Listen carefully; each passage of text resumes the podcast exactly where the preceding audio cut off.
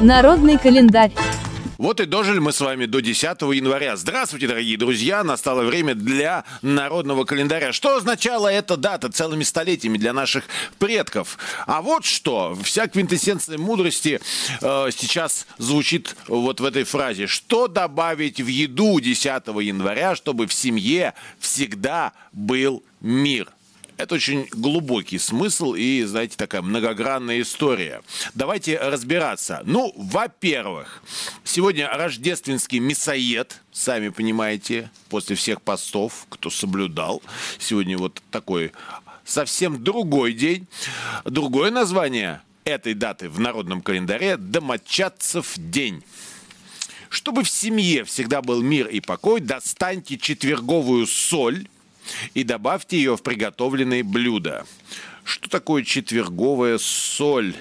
Ну, наверное, это та соль, которую вы в четверг убрали – что-то с ней сделали. Я вам сейчас не успею просто этого рассказать. Вы обязательно выясните это сами. Ну, в крайнем случае, хошь какую достаньте соль и добавляйте ее в приготовленное блюдо. Ну, наверняка четверговая соль, она связана с каким-то праздником, возможно, религиозным, я уже так предполагаю, и она обладает какими-то а, хорошими, полезными, целительными качествами, особой чистотой.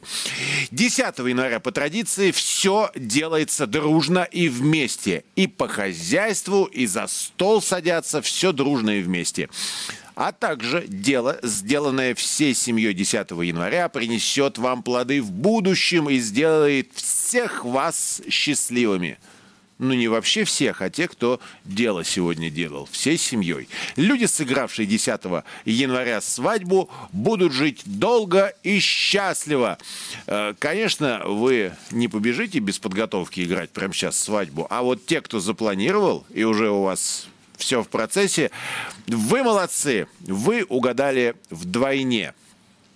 И если на рождественский мясоед к вам приходят э, каледовщики, каледовщики, ходят это молодые девушки и парни, обязательно их впустите и угостите чем-то вкусным. Ну, так было принято раньше на Руси. Сейчас незнакомых каледовщиков или кто под их видом ходит, конечно, впускать небезопасно, а вот своих знакомых, друзей, пожалуйста. Визит этих каледовщиков принесет вам здоровье и благополучие, а также э, он будет защищать дом от сглаза и порчи. Ну, я вам так скажу, вообще любой человек э, хороший, знакомый, которого вы допускаете в свой дом, и у него при этом он в добром расположении духа, как говорят, на позитиве, это всегда хорошо. Ну а что хорошего в погодных приметах сегодня? Если густой иней и снегопад вместе с тем быть хорошему урожаю хлеба, хлебушка. Если соль отсырела – будет ненастье. Ну, там влажность, атмосферная, вот это все. Есть и научное объяснение. Давайте следующее. Собака выходит из будки и ложится на снег. Она вам говорит, что скоро метель. И, наконец, если в водоеме рыба беспокойно себя ведет, плещется и бьет хвостом, то будет снегопад. Готовьтесь. Праздники и события 10 января. Сегодня день инженера-механика военно-морского флота. Профессиональный праздник учрежден приказом главнокомандующего ВМФ России в 1996 году. Но история его гораздо глубже уводит нас, и отсчет ведется аж 1854 года, когда на российском флоте был образован корпус инженеров-механиков. Прогресс науки, технические изобретения, э, все, что э, ученые там наизобретали, в итоге воплощать и, самое главное, обеспечивать действительно функционирование в реальной жизни э, всех этих открытий и новаций призваны инженеры-механики – Инициатором, кстати, тогда, в 1754 году, создания в Российском императорском флоте корпуса инженеров-механиков а, был морской министр Александр Меньшиков. В советские времена неформально отмечали этот профессиональный праздник, но сами служащие, конечно, знали, когда у них тот самый день и никогда его не пропускали. В общем, поздравляем всех причастных, спасибо вам за ваш профессиональный труд. Исторические события в этот день Гай Юлий Цезарь пересек Рубикон. Как сказал небезызвестный э, персонаж Хоботов из Покровских ворот, легендарный Рубикон – пройден. Э, о чем на самом деле идет речь? В 49 году до нашей эры Юлий Цезарь еще не был тем Юлием, которым мы его помним. Он был просто полководцем и наместником в Галлии. Ну, относительно просто. Возвращался он из завоеванной им Галлии, подошел он к пограничной реке Рима. Пограничная река Рима Рубикон. Это типа типа МКАДа такой было с постами ГИБДД. Ну, как, надо же какие-то параллели. По закону у границ Рима Цезарь должен был распустить армию. Переходя Рубикон, Цезарь сознательно отрезает себе пути к отступлению, принимая решение стать единовластным правителем Рима. Отсюда, сами понимаете, смысл выражения «перейти Рубикон», крылатый смысл, означает точку невозврата. Ну, э, потом, значит, что было? Он начал гражданскую войну в Риме, не встретив, кстати, сопротивления, легко овладел Римом и всей Италией. Вот такой был Цезарь человек. Легко овладел и Римом, и Италии. Знаете, нам все это кажется, конечно, сейчас, нам в мирное время, нам все это кажется э, чем-то таким светлым, приятным, прекрасным, красивым, даже и пошутить где-то, но вообще времена, конечно, были суровые, страшные, э, ужасные, да.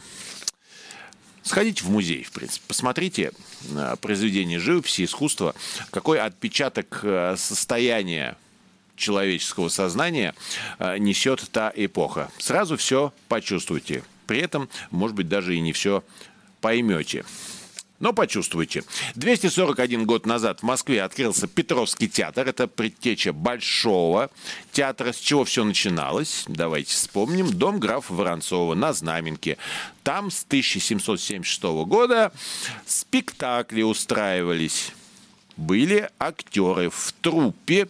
13 э, актеров было, 9 актрис, э, балетмейстеры были, 3 э, танцора, 4 танцовщицы и 13 музыкантов. Вот вам, кстати, небольшой такой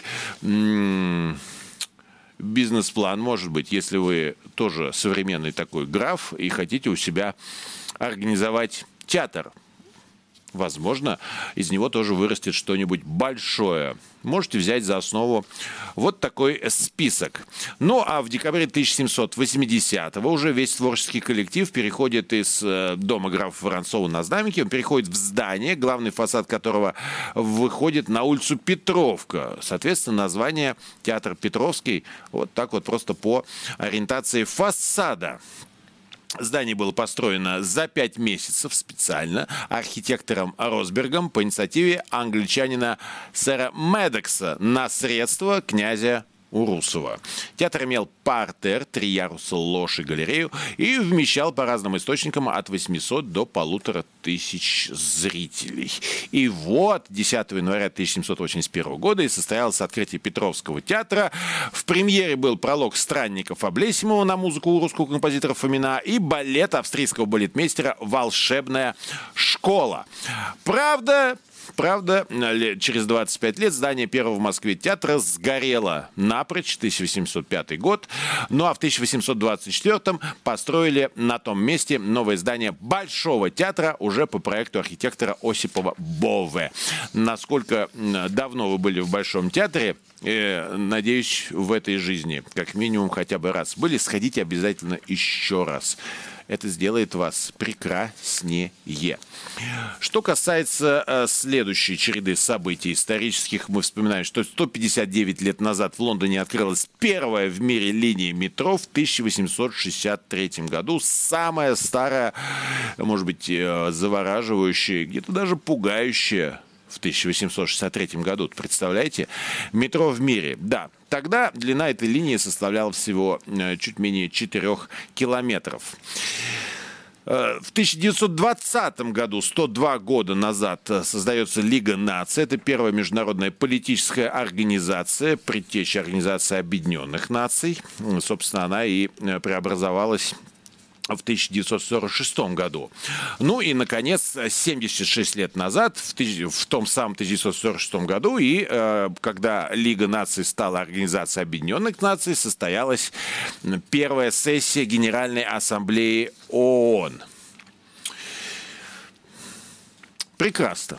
Все прекрасно. В сегодняшнем дне а, осталось только добавить сюда, а, кто родился в этот день из выдающихся людей. Это Леонид Кравчук, первый президент Украины. Это Род Стюарт, британский певец и автор песен, а, который использовал прием пения, вот это расщепление. Ну, у нас не Род Стюарт, у нас Маша Распутин, например, пела так. Да. Валентина Телечкина, актриса Теличкина, простите, актриса театра и кино, народная артистка Российской Федерации, Федерации и Алан Бадоев, украинский режиссер, клипмейкер и настоящий продюсер. Ну а мы поздравляем настоящих именинников. Сегодня это Игнат, он же Игнатий, Александр, Аркадий, Ефим, Никанор, Петр и, конечно же, Семен. Это был весь народный календарь на 10 января.